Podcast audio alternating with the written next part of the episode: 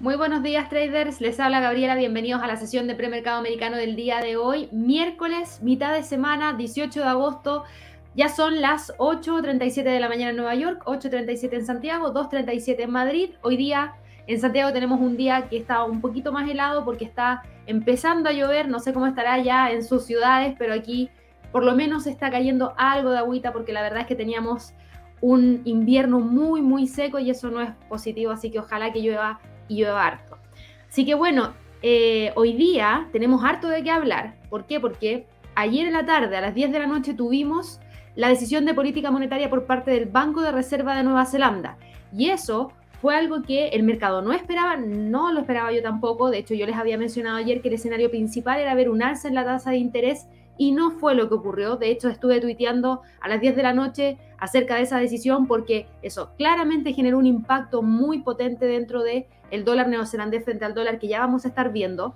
Vamos a estar hablando también acerca de lo que dijo Jerome Powell el día de ayer, el presidente del FOMC, eh, de la Fed, perdón, y hoy día se entregan las minutas del FOMC, por ende algo de información ya nos entregó y eso obviamente que también lo vamos a estar analizando porque generó impacto dentro de la bolsa. Tuvimos también algunos datos provenientes desde Europa, tuvimos también información proveniente desde reportes de ganancias trimestrales con Target entregando su reporte de ganancia trimestral.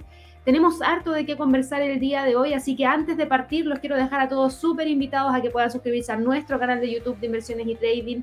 Recuerden darle clic a la campanita de notificaciones para que así de esa manera ustedes siempre puedan recibir una alerta cada vez que realicemos algo dentro de nuestro canal. Y por supuesto, si les gusta este contenido, les agradezco desde ya todos los likes que nos puedan hacer llegar. Así que ya dicho eso, vámonos de inmediato con el primer tema que era el Banco de Reserva de Nueva Zelanda. No suelo partir por Forex, pero en esta oportunidad considero que sí es relevante partir por Forex porque era algo que nosotros estábamos esperando, que no ocurrió, así que obviamente aquí tenemos que actualizar todos los niveles que teníamos, porque esto era lo que teníamos para ayer.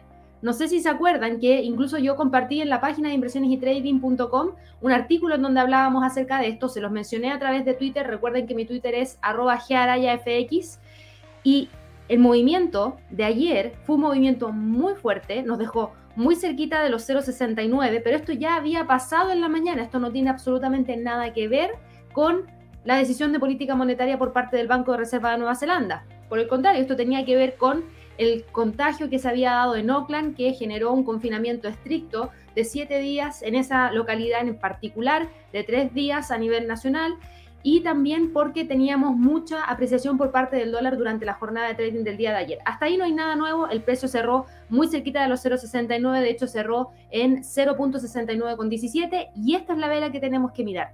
Esta es la vela de hoy día, es la vela en la cual tuvimos el movimiento, así que nos vamos a ir un gráfico de una hora, porque después de la noticia tuvimos un gran movimiento bajista, que fue este movimiento de esta vela a las 10 de la noche.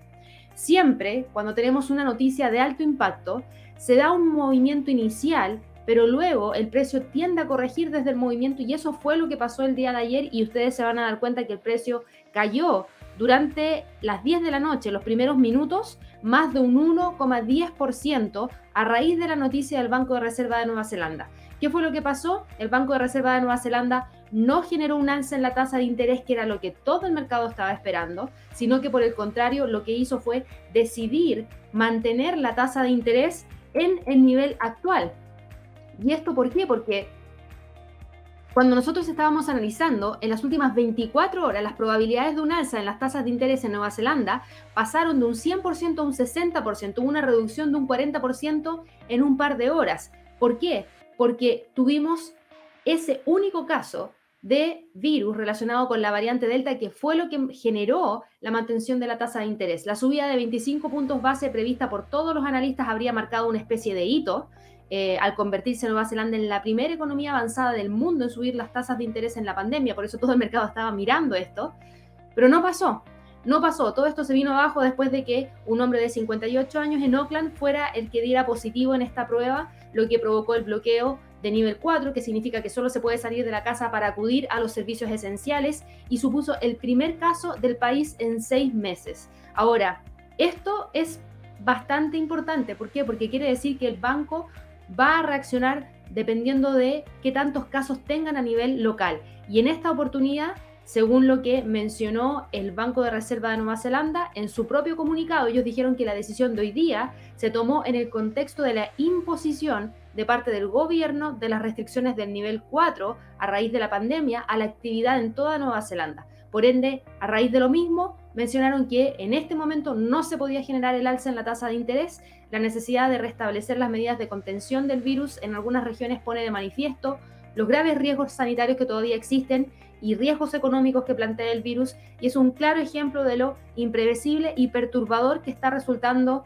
este virus, por lo menos también para Nueva Zelanda. Así que en ese sentido, dependimos totalmente de la pandemia para la decisión del día de ayer porque eh, estamos hablando de un país que tiene 5 millones de habitantes eh, y la verdad es que llevar a un confinamiento estricto obviamente que puede generar un impacto directo dentro de la economía, por ende al Banco Central no le quedó otra que mantener la tasa. ¿Hubiese sido súper lindo ver un alza de la tasa? Claro que sí, pero las condiciones no se dieron y eso fue lo que generó la gran decepción por parte de este instrumento, en donde vimos esta gran caída, pero rápidamente el precio logró corregir. Ahora, Después de corregir, el precio continuó con el sentimiento original que le trajo la noticia, que fue de movimientos bajistas, y el precio ahora mismo cotiza en 0,69-0,44. La gran pregunta para hoy día, para esta jornada, es ver si es que efectivamente logra o no cerrar por debajo de los 0.69, que es algo que vamos a estar monitoreando muy de cerca porque obviamente eso podría gatillar continuidad de movimientos bajistas y también vamos a seguir muy de cerca la cantidad de contagios que hay a nivel local. ¿Por qué? Porque si se logra contener el contagio, probablemente en la próxima reunión de política monetaria, si es que esta, esta medida de nivel 4 que tomó Nueva Zelanda no generó un impacto tan potente dentro de la economía, probablemente tengamos un alza de la tasa de interés por parte del Banco de Reserva de Nueva Zelanda y así se transforme en el primer banco central que efectivamente genere esta alza eh, de los países que obviamente ya están desarrollados. Quería partir con esto, vámonos ahora de inmediato al mercado accionario porque también tenemos una noticia por ahí. Teníamos la entrega de reportes trimestrales por parte de Target, uno de los principales competidores de Walmart. Ayer tuvimos el reporte de ganancias trimestrales de Walmart, tuvimos el reporte de ganancias trimestrales de, eh, otra compañía más y también fueron resultados de ganancias trimestrales positivos, pero no fueron lo suficientemente potentes como para poder generar un cambio en el sentimiento que había dentro del mercado el día de ayer. Hoy día, Target entregó su reporte de ganancia trimestral y la acción no está con un movimiento alcista, está con un movimiento bajista de un 1,75% y nos deja cotizando en 250,20 centavos, es decir, 250 dólares y 20 centavos para Target. Esa es la cotización actual. ¿Y qué es lo que tenemos para esta compañía? Bueno, Target superó hoy día todas las estimaciones de los analistas sobre las ventas en las mismas tiendas, ya que hubo un mayor número de compradores que acudió a sus establecimientos para comprar ropa, para abastecerse de artículos esenciales, para la vuelta al colegio. Aunque lo que pasó es que compraron menos por internet en comparación con los máximos que se alcanzaron en la pandemia. Las ventas digitales comparables en el segundo trimestre aumentaron solo un 10% frente a un aumento del 195% en el mismo periodo del año pasado. Así que esto fue un mal dato, era esperable, era esperable, quiere decir que la gente, por lo menos la que compra en Target, prefiere ir a la tienda que estar comprando de manera pres, eh, online, perdón, y eh, obviamente eso generó una presión bajista. Las ventas comparables totales sí aumentaron un 8,9% en los tres meses terminados el día 31 de julio, y eso está por sobre el 8,68% que esperaba el mercado. ¿Es mejor? Sí, un poquitito mejor nomás. No es tan fuerte el resultado ni está muy por sobre lo que el mercado esperaba, así que no es un dato tan potente. Las acciones de Target, que también anunciaban un nuevo programa de recompra de acciones por un valor de 15 mil millones de dólares, estaban cayendo hoy día más de un 1,3% en las operaciones previas al mercado, a la apertura de la bolsa en Estados Unidos. Y eso nos deja testeando la línea de tendencia alcista, incluso rompiendo la línea de tendencia alcista, porque ayer se testeó la línea, ayer se respetó esa línea de tendencia hacia el alza que trae desde marzo del 2021 y el precio ahora mismo estaría por debajo de ella, en donde ya tenemos que empezar a evaluar niveles de Fibonacci a partir de esa última gran alza que vamos a trazar de inmediato, porque de continuar con la caída, el próximo nivel de soporte lo tendríamos primero en base a la media móvil de 50, que está acá en 249,29, y luego de eso 243,53, que es el primer nivel del retroceso de Fibonacci. En cuanto a los resultados, Target subraya un repunte de las compras en las tiendas, algo que también había reportado Walmart, una vuelta al comportamiento anterior a la pandemia en Estados Unidos porque las vacunas y la relajación de las restricciones son lo que está animando a las personas a salir a comprar por ende, eh, ellos consideran que eh, las personas están yendo hacia las tiendas y el tráfico que están viendo les dice que las tiendas siguen desempeñando un papel importante. Por ende, todavía no se puede reemplazar la tienda física por la venta en línea. Eh, recuerden que el informe que había presentado Walmart el día de ayer también señaló que más personas estaban regresando a las tiendas, así como también había informado de una desaceleración de las ventas en línea después de un año récord mientras que las ventas del segundo trimestre aumentaron en las principales categorías para Target, la ropa es lo que se benefició especialmente de un comienzo más temprano de la temporada por el regreso a los colegios gracias a este crédito fiscal anticipado para los niños que entregó la administración del presidente Joe Biden. Así que se espera que ese impulso se extienda en todo este trimestre que está actualmente en curso aun cuando hayan algunas interrupciones en las cadenas de suministro, aun aunque hayan un pequeño aumento de los costos laborales y la variante Delta, eh, eso sí podría generar alguna presión, pero esperan que no sea una presión tan potente como la que vimos en plena crisis a raíz de la pandemia. La segunda mitad del año probablemente sea volátil, esa fue información que también entregó eh, Target a raíz de toda la incertidumbre que está siendo provocada por la variante Delta. Pero lo bueno es que, claro, los ingresos totales aumentaron un 9,5% hasta los 21.500, perdón, 25.160 millones de dólares. Había dado vuelta los números, 25.160 millones de dólares. Excluyendo elementos, la empresa ganó 3,64 dólares por acción, superando los 3,49 dólares por acción, que era lo que el mercado tenía en la mira. Así que fue un buen resultado, fue un buen resultado, no fue excepcional. Y la venta digital también ha caído. Por ende, eso es lo que genera esta presión bajista por parte de Target. Así que mucho ojo que si continúa cayendo la media móvil de 50 podría ser el nivel en el cual logre detener el movimiento hacia la baja. Ahora, ¿qué es lo que ha estado pasando en, por ejemplo, el día de hoy?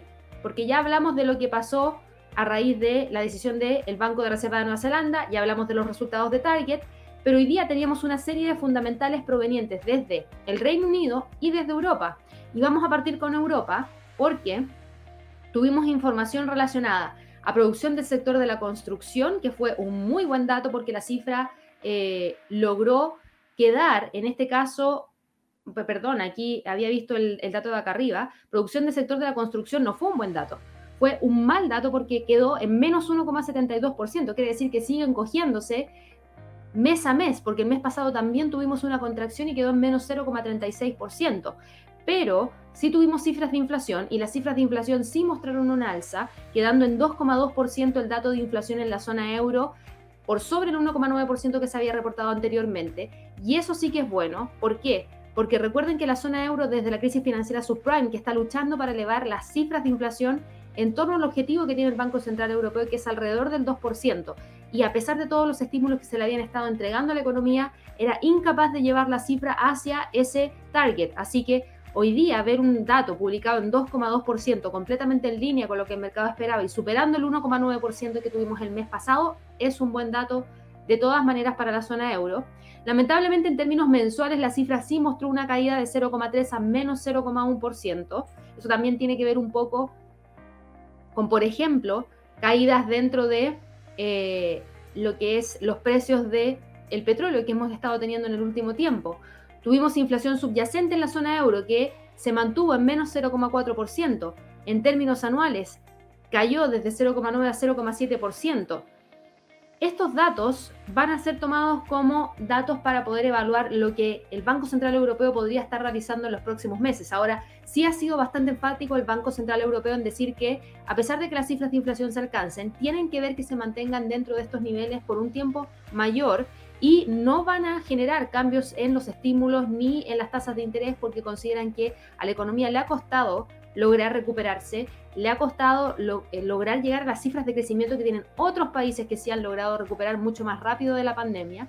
Y por otro lado, se siguen con la mira en la inflación y la inflación no es algo que hayan sido capaces de controlar de una manera muy fácil en el pasado y eso obviamente que pone en riesgo cualquier tipo de cambio en cuanto a política monetaria. Ahora, si miramos el comportamiento dentro de la bolsa, ¿estamos con grandes movimientos? No.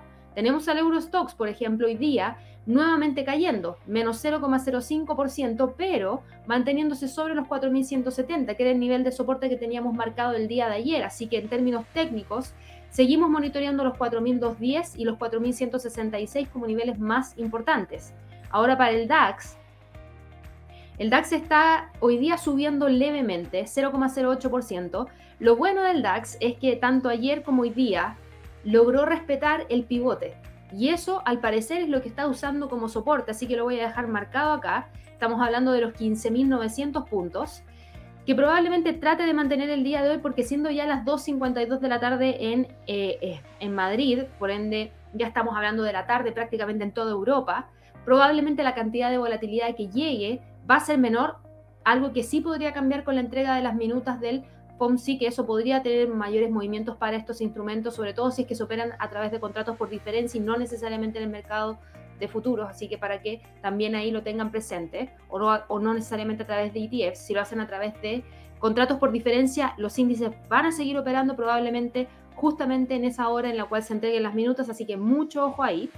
Tenemos al precio por sobre los 15.900 y probablemente trate de mantenerlo, no hay tanta volatilidad, por ende al parecer el DAX estaría logrando encontrar su zona y mantener su zona de congestión entre los 15.800 y los 16.000 puntos, que es algo que vamos a tener que monitorear ya para el día de mañana, ya para el día viernes. El IBEX, por otro lado, el IBEX sí que ha logrado tener un movimiento importante hacia el alza, avanza más de 0,77% y eso es un respiro para esta línea de tendencia alcista, porque se mantiene logró frenar las caídas en los 8.800, hoy día incluso busca quedar sobre los 8.900. ¿Qué tan probable se ve?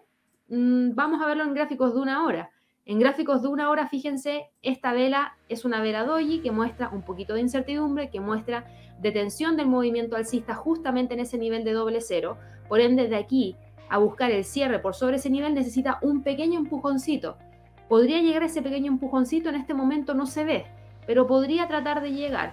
Creo que ahora va a ser súper importante monitorear si es que efectivamente el precio logra cerrar o no sobre los 8.900 puntos, pero de que va con un movimiento hacia el alza, va con un movimiento hacia el alza, logra posicionarse nuevamente sobre las tres medias móviles y lo único que le entrega un sesgo bajista en este momento es el pivote en términos semanales que está acá arriba en torno a los 8.944. El FTSE del Reino Unido, por otro lado, si ustedes se fijan, cae.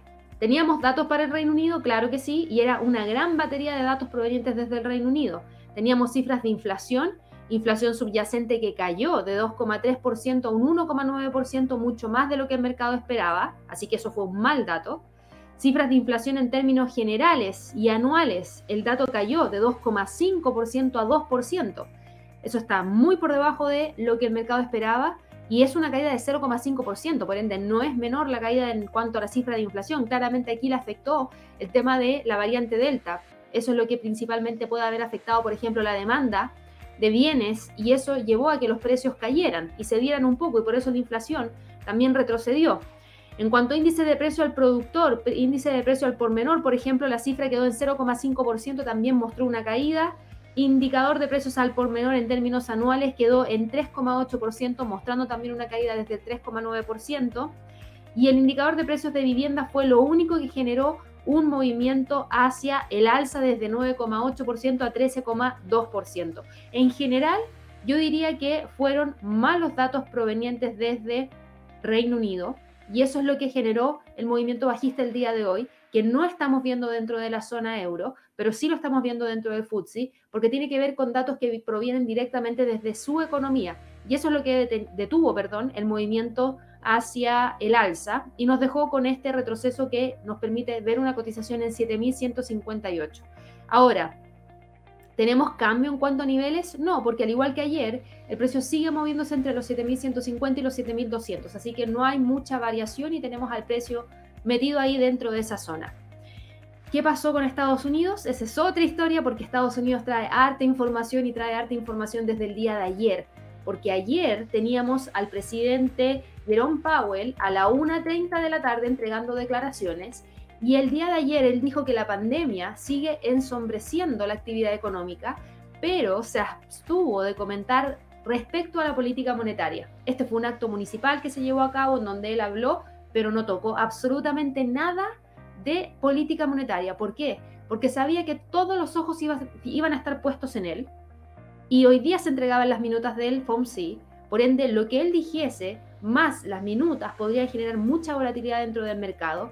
Por ende, se quedó un poquito callado. No entregó mucha información. Yo creo que se asustó un poco.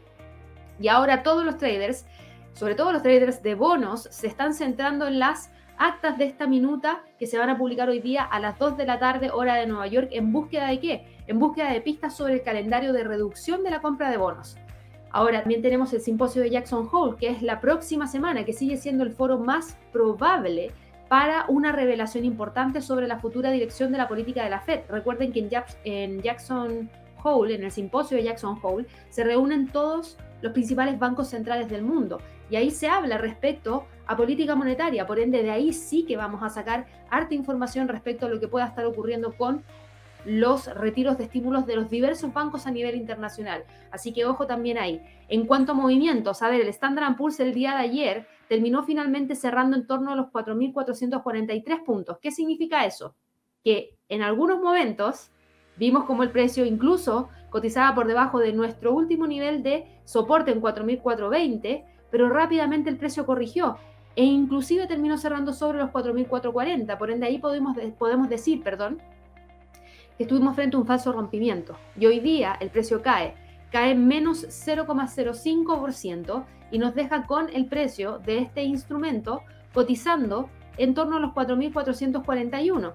Eh, hemos tenido información, sí, yo diría que hemos tenido información, eh, pero nada tan destacable que nos permita ver un movimiento mayor por parte de este instrumento. Sí estábamos viendo, por ejemplo, caídas mucho mayores en el Dow Jones que en el Standard Poor's. Por ejemplo, el Dow Jones hoy día cae 0,14%. Ayer se logró mantener sobre los 35.300, pero hoy día está cotizando por debajo de esa zona en búsqueda de los 35.200. Y esto tiene que ver con qué? Con que hay renovados temores sobre el ritmo de recuperación post-pandémica que obviamente mermaron en la demanda de sectores económicamente sensibles y enviaron a los inversionistas a la seguridad percibida de valores relacionados con la tecnología, como por ejemplo Apple, como por ejemplo Amazon.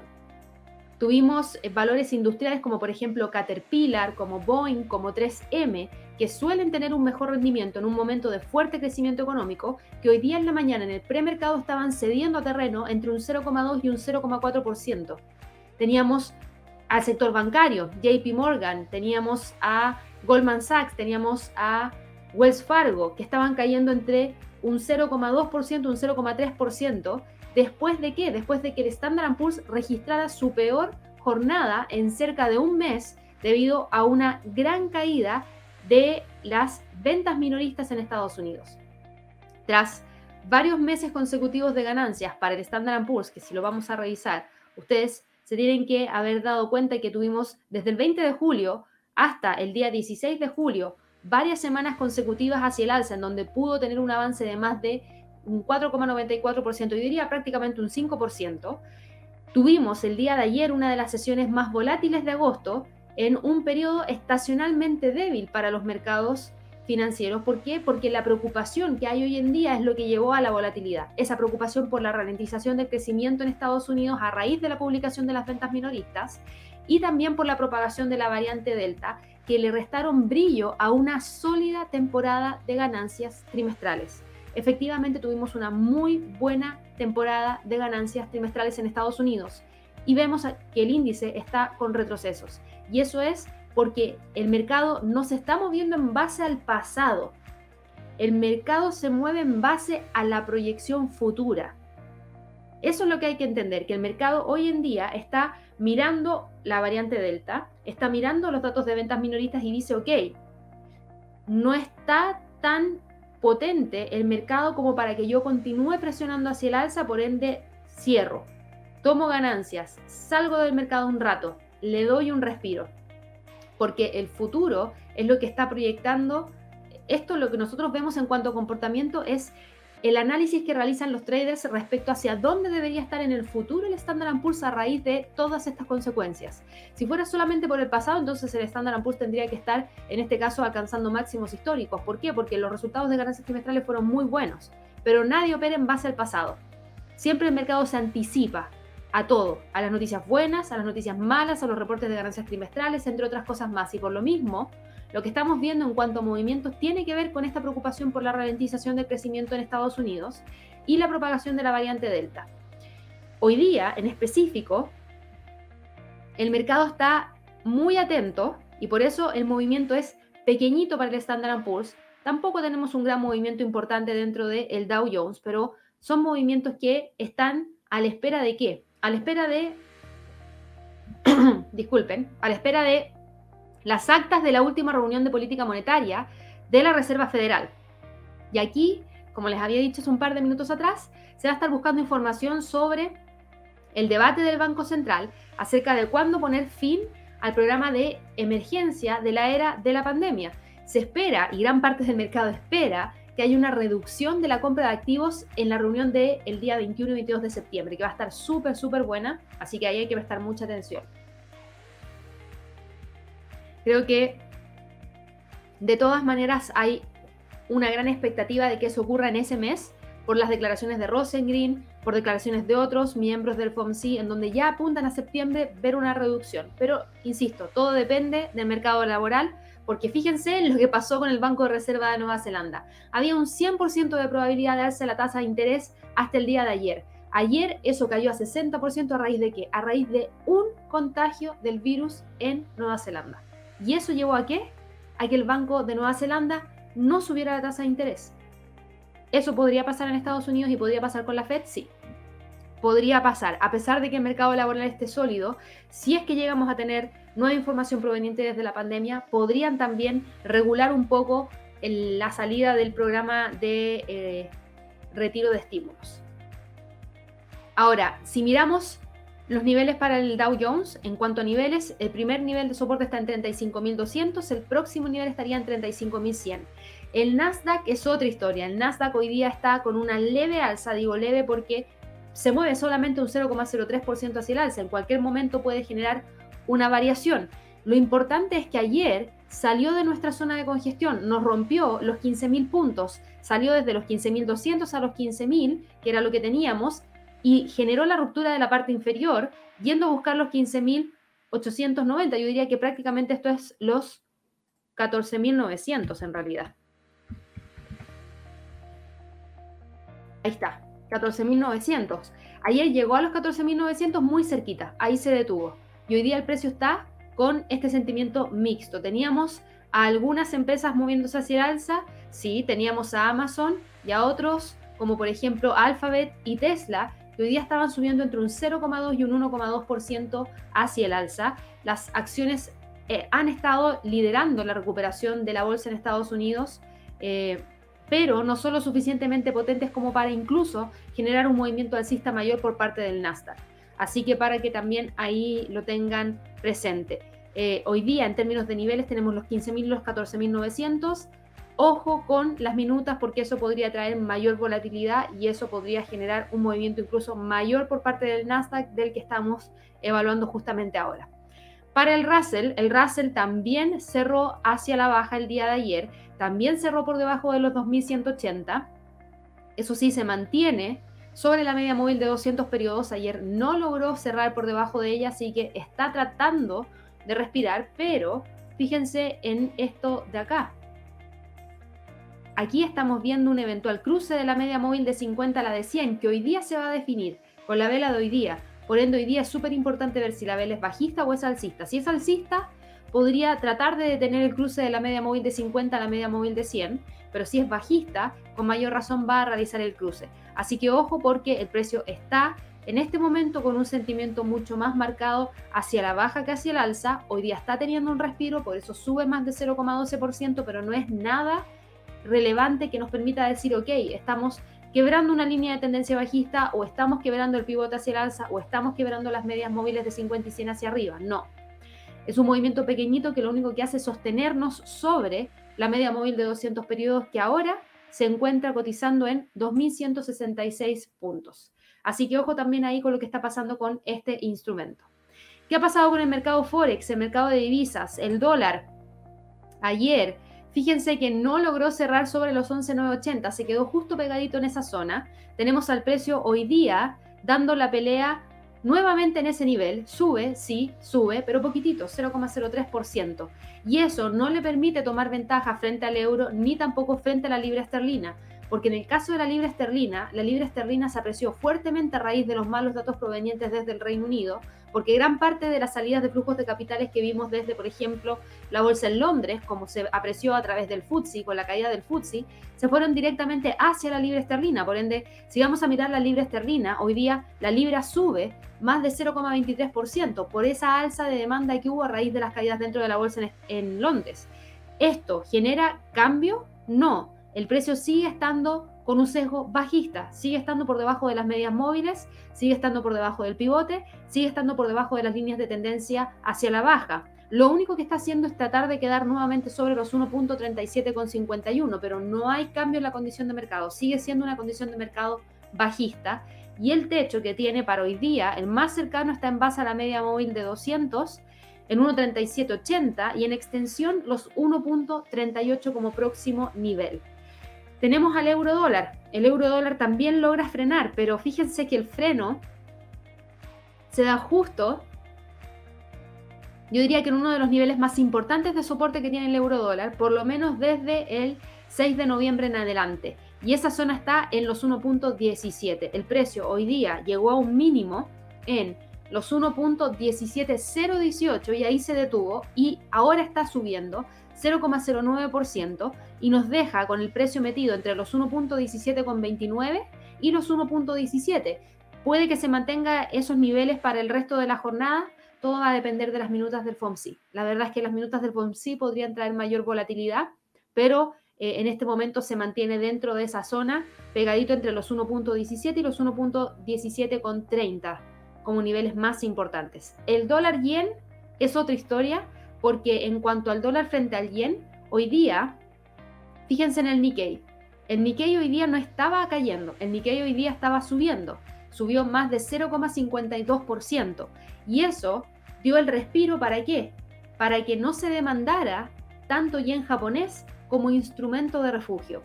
Y como no se demandó tanto yen japonés como instrumento de refugio, el dólar sigue ganando terreno frente al yen. En ese sentido, el dólar está más potente que el yen japonés y eso nos deja con el precio hoy día subiendo más de 0,23%, logrando posicionarse sobre la media móvil de 100, llegando hacia el primer nivel de resistencia en 109,83 y evaluando desde ahí a veces que el precio puede ir a buscar los 110 y en extensión los 110,20 como próximo nivel más importante. Vamos a ver si lo logra. Está quebrando la línea de tendencia bajista, eso es un punto súper importante. Pero también hay que tener presente que tenemos otra línea de tendencia bajista que desarrolló y es esta de acá, que la vamos a tener que dejar marcada dentro del gráfico para nuevos movimientos hacia el alza, porque probablemente trate de usarla como resistencia. El pivote es lo que hoy en día nos va a marcar el techo y ese pivote coincide con un nivel psicológico que es el nivel de los 110. Así que mucho ojo que ahí el precio podría tratar de detenerse si es que logra continuar con el movimiento hacia el alza. En cuanto al mercado de las criptomonedas, las criptos hoy día están mixtas. Digo mixtas porque fíjense lo siguiente, el Bitcoin ayer cerró en torno a los 44.695. ¿Se alejó de qué? ¿Se alejó de los 48.000? Sí.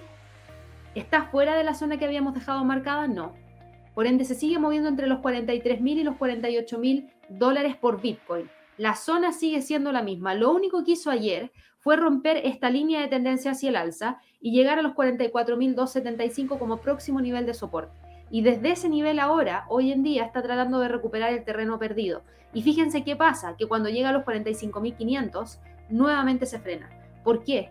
Porque ahí tenemos un nivel de doble cero, tenemos una línea de tendencia alcista que está usando como resistencia y tenemos una media móvil de 200 periodos. Son tres cosas que frenan el movimiento alcista por parte del Bitcoin.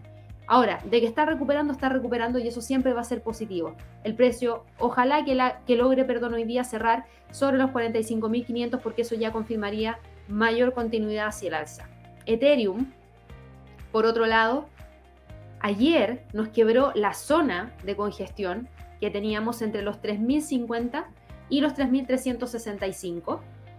Quebró la línea de tendencia alcista quebró el soporte 1 en términos semanales y lo único que logró detener el movimiento bajista fue el nivel de soporte que tenemos en los 3000, que es un nivel psicológico mayor, porque es un nivel de muchos ceros, por ende es de fácil recordación, así que por lo mismo era esperable que el precio tratara de detenerse en torno a esa zona. Lo hizo y hoy día desde ese punto está tratando de recuperar. La recuperación todavía nos deja por debajo de la línea de tendencia alcista, así que lo ideal para Ethereum es que rápidamente logre posicionarse sobre los 3100 para así quedar nuevamente dentro de esta zona de congestión y desde ahí evaluar los 3200 una vez más. Ripple, por otro lado, tampoco logró continuar con el alza. Ayer cerró con una caída de 7,44% y nos dejó nuevamente con el precio cotizando en torno a los 1.050. Eso quiere decir que todavía sigue con tendencia bajista sigue por debajo de los 1.30. Hoy día frena el movimiento hacia la baja, claro que sí, pero tenemos una vela que es una vela doji con mucha mecha en la parte superior e inferior, sin lograr definir un cuerpo mayor hacia el alza que nos permita decir, ok, ahora viene con una fuerte recuperación en búsqueda de los 1.20. Puede que pase durante el resto de la jornada, puede que pase. ¿Por qué? Porque ayer no teníamos movimientos tan marcados hacia la baja por parte del Bitcoin, Ethereum y Ripple y finalmente tuvimos una jornada bastante fuerte hacia la baja para todas esas criptos. Así que podríamos tener también un movimiento mayor para el resto de la jornada. Sí, la volatilidad podría aumentar para el resto de la jornada. Para el Binance, obviamente también frenó en torno a los 440. Hoy día incluso está dando la pelea a ver si es que logra o no cerrar sobre los 400 dólares por por eh, criptomoneda, 400 dólares por Binance, perdón. Eh, la vela, de todas maneras, tiene una mecha mucho más grande en la parte inferior que en la parte superior. Por ende, aquí considero que sí existe una mayor fuerza compradora a pesar de que la vela sea bajista en este momento. A diferencia de, por ejemplo, Ripple, la vela tiene prácticamente la misma distancia, la mecha superior tiene prácticamente la misma distancia que la mecha inferior, por ende por eso no sé quién está ganando. Pero en cuanto a Binance, sí se ve que hay una mayor fuerza compradora que una mayor fuerza vendedora. Y por lo mismo se ve que está ganando mayor terreno la compra que la venta. En cuanto a ADA, Cardano, está subiendo más de 2,85%. Ayer cuando cayó logró detenerse en torno a los 1.90. Todavía sigue manteniendo la línea de tendencia bajista que trae en base a los máximos del 16 de mayo, máximos del 14 de agosto. Esa línea sigue presente. Pero lo bueno es que ayer logró cerrar sobre los 1.90 y fíjense que el cuerpo de la vela es más alcista que bajista, por ende está con una recuperación mucho más potente. De hecho, de todos los que seguimos todos los días, el que más sube hoy día es Cardano con un avance de más de 2,85%. Dogecoin, por otro lado, está cayendo un 1,8%. Sigue aquí tratando de, de mantenerse sobre una línea de tendencia hacia el alza, creo. No, esta es la línea de tendencia alcista de corto plazo en base a los mínimos del 6 de agosto, mínimos del 12 de agosto y el precio, si bien ayer se mantuvo sobre ese nivel, hoy día no lo está logrando hacer y para que logre quedar sobre esa zona tiene que estar cotizando sobre los 0.30 con 72. Y en este momento se ve que hay un rechazo de la caída por esta gran mecha en la parte inferior, pero todavía nos falta tener un cuerpo alcista. Cuando tengamos el cuerpo alcista, probablemente el precio va a estar cercano al pivote y eso probablemente nos deje sobre la línea de tendencia hacia el alza. Así que mucho ojo ahí con Dogecoin y cualquier tipo de recuperación que pueda tener. En cuanto a Litecoin, Litecoin también cayó ayer más de 5,28% eh, y quedó sobre la media móvil de 100. Hoy día cayó incluso hasta quebrar la media, la media móvil de 100 y la línea de tendencia alcista, pero rápidamente recupera. Aquí claramente tenemos mayor fuerza compradora que vendedora, pero el techo lo tiene en los 172. Por ende, ese es el nivel en el cual podría frenar el movimiento hacia el alza. Para el mercado de materias primas, el mercado de materias primas muestra al petróleo con un movimiento hacia el alza de más de 0,63% y nos deja con la cotización en 69 con, perdón, en 66,97.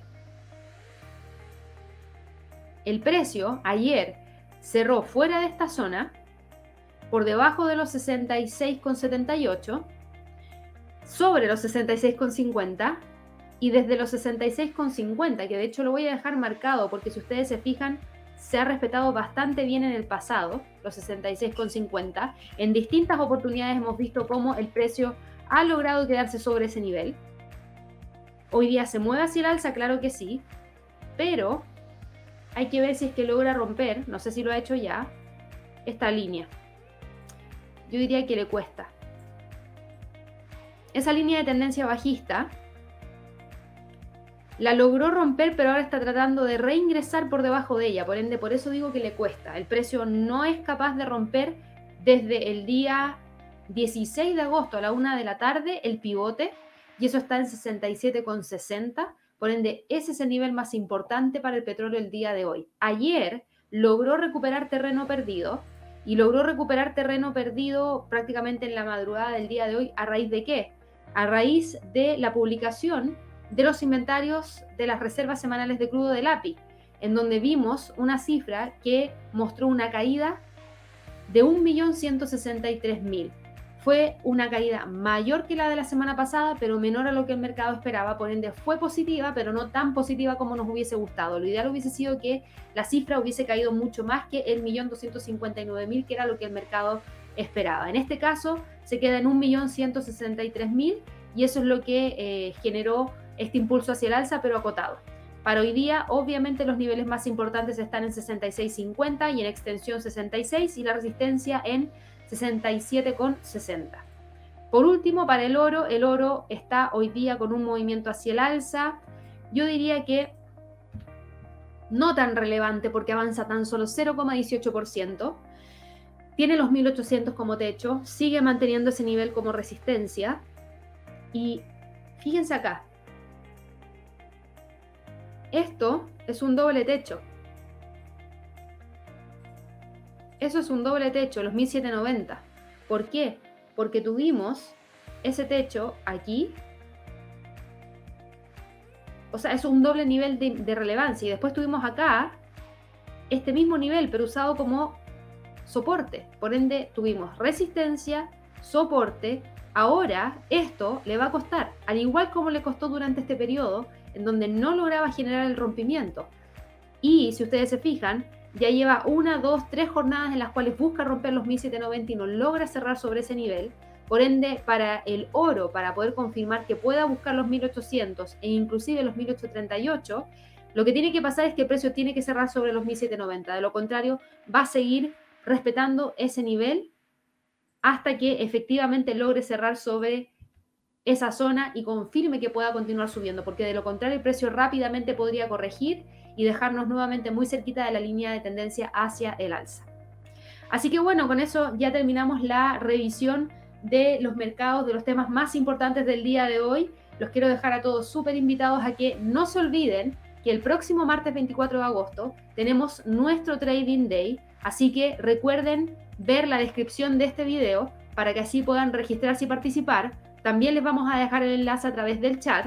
El Trading Day en esta oportunidad va a estar enfocado en industrias de alto impacto, industrias que están en pleno desarrollo, en donde tenemos eh, dos industrias en particular, la industria de cannabis y la industria espacial. Y ahí vamos a estar hablando y vamos a estar entregando perspectivas para ambas industrias y también algunas proyecciones para poder invertir en algunas de las empresas que están ligadas a estas industrias.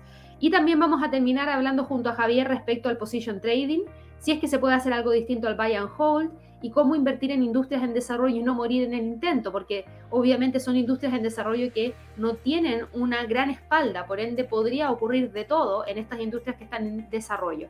Así que los dejo súper invitados para que puedan inscribirse y participar. Es un evento completamente gratuito. Ahora también, si es que se perdieron el último Trading Day y lo quieren revisar, aquí abajito dice, si les gustaría revivir el último Trading Day, hagan clic ahí van a hacer clic ahí y van a poder ver la grabación del último Trading Day en donde estuvimos hablando acerca de proyecciones para el mercado accionario y estuvimos hablando también de algunas técnicas de trading que yo creo que les va a ser bastante útil para poder revisar. Así que si es que se lo perdieron, vayan a la página, denle clic ahí para que así de esa manera puedan revisar la grabación. Así que bueno, con eso ya termino la transmisión del día de hoy. Recuerden, hoy día a las 12 horas de Nueva York tenemos un webinar que voy a estar realizando a través de Zoom, eh, que es Tesla versus NIO. Así que si les gusta Tesla, les gusta NIO o les gustan los vehículos eléctricos, vayan a nuestra página. En recursos gratuitos van a ir al calendario de webinars y ahí pueden darle clic a registrarte aquí. Es un evento gratuito para que así puedan participar. Vamos a estar analizando Tesla, vamos a estar analizando NIO, vamos a entregar algunas perspectivas para ambas acciones y ver cuál de las dos tiene un mejor futuro, porque claramente hay una que en este momento está siendo presionada por la regulación de China y por otro lado tenemos a Tesla bajo una investigación súper potente, así que está un poquito difícil la comparación.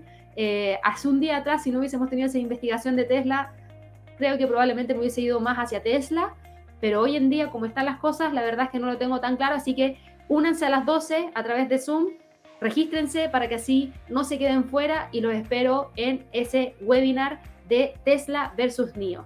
Que estén muy bien y nos vemos pronto. Recuerden suscribirse al canal, recuerden darle clic a la campanita, recuerden darle me gusta si es que les gusta obviamente el contenido porque eso nos ayuda muchísimo a seguir creciendo mucho más. Ya vamos casi, casi en los 20.000 seguidores, así que por favor denle clic a la suscripción para que así sigamos creciendo y compártanos con absolutamente todas las personas que ustedes crean que les interesa el trading. Nosotros felices de seguir recibiendo gente. Que estén muy bien y nos vemos prontamente en el webinar de Tesla versus mío. Hasta luego.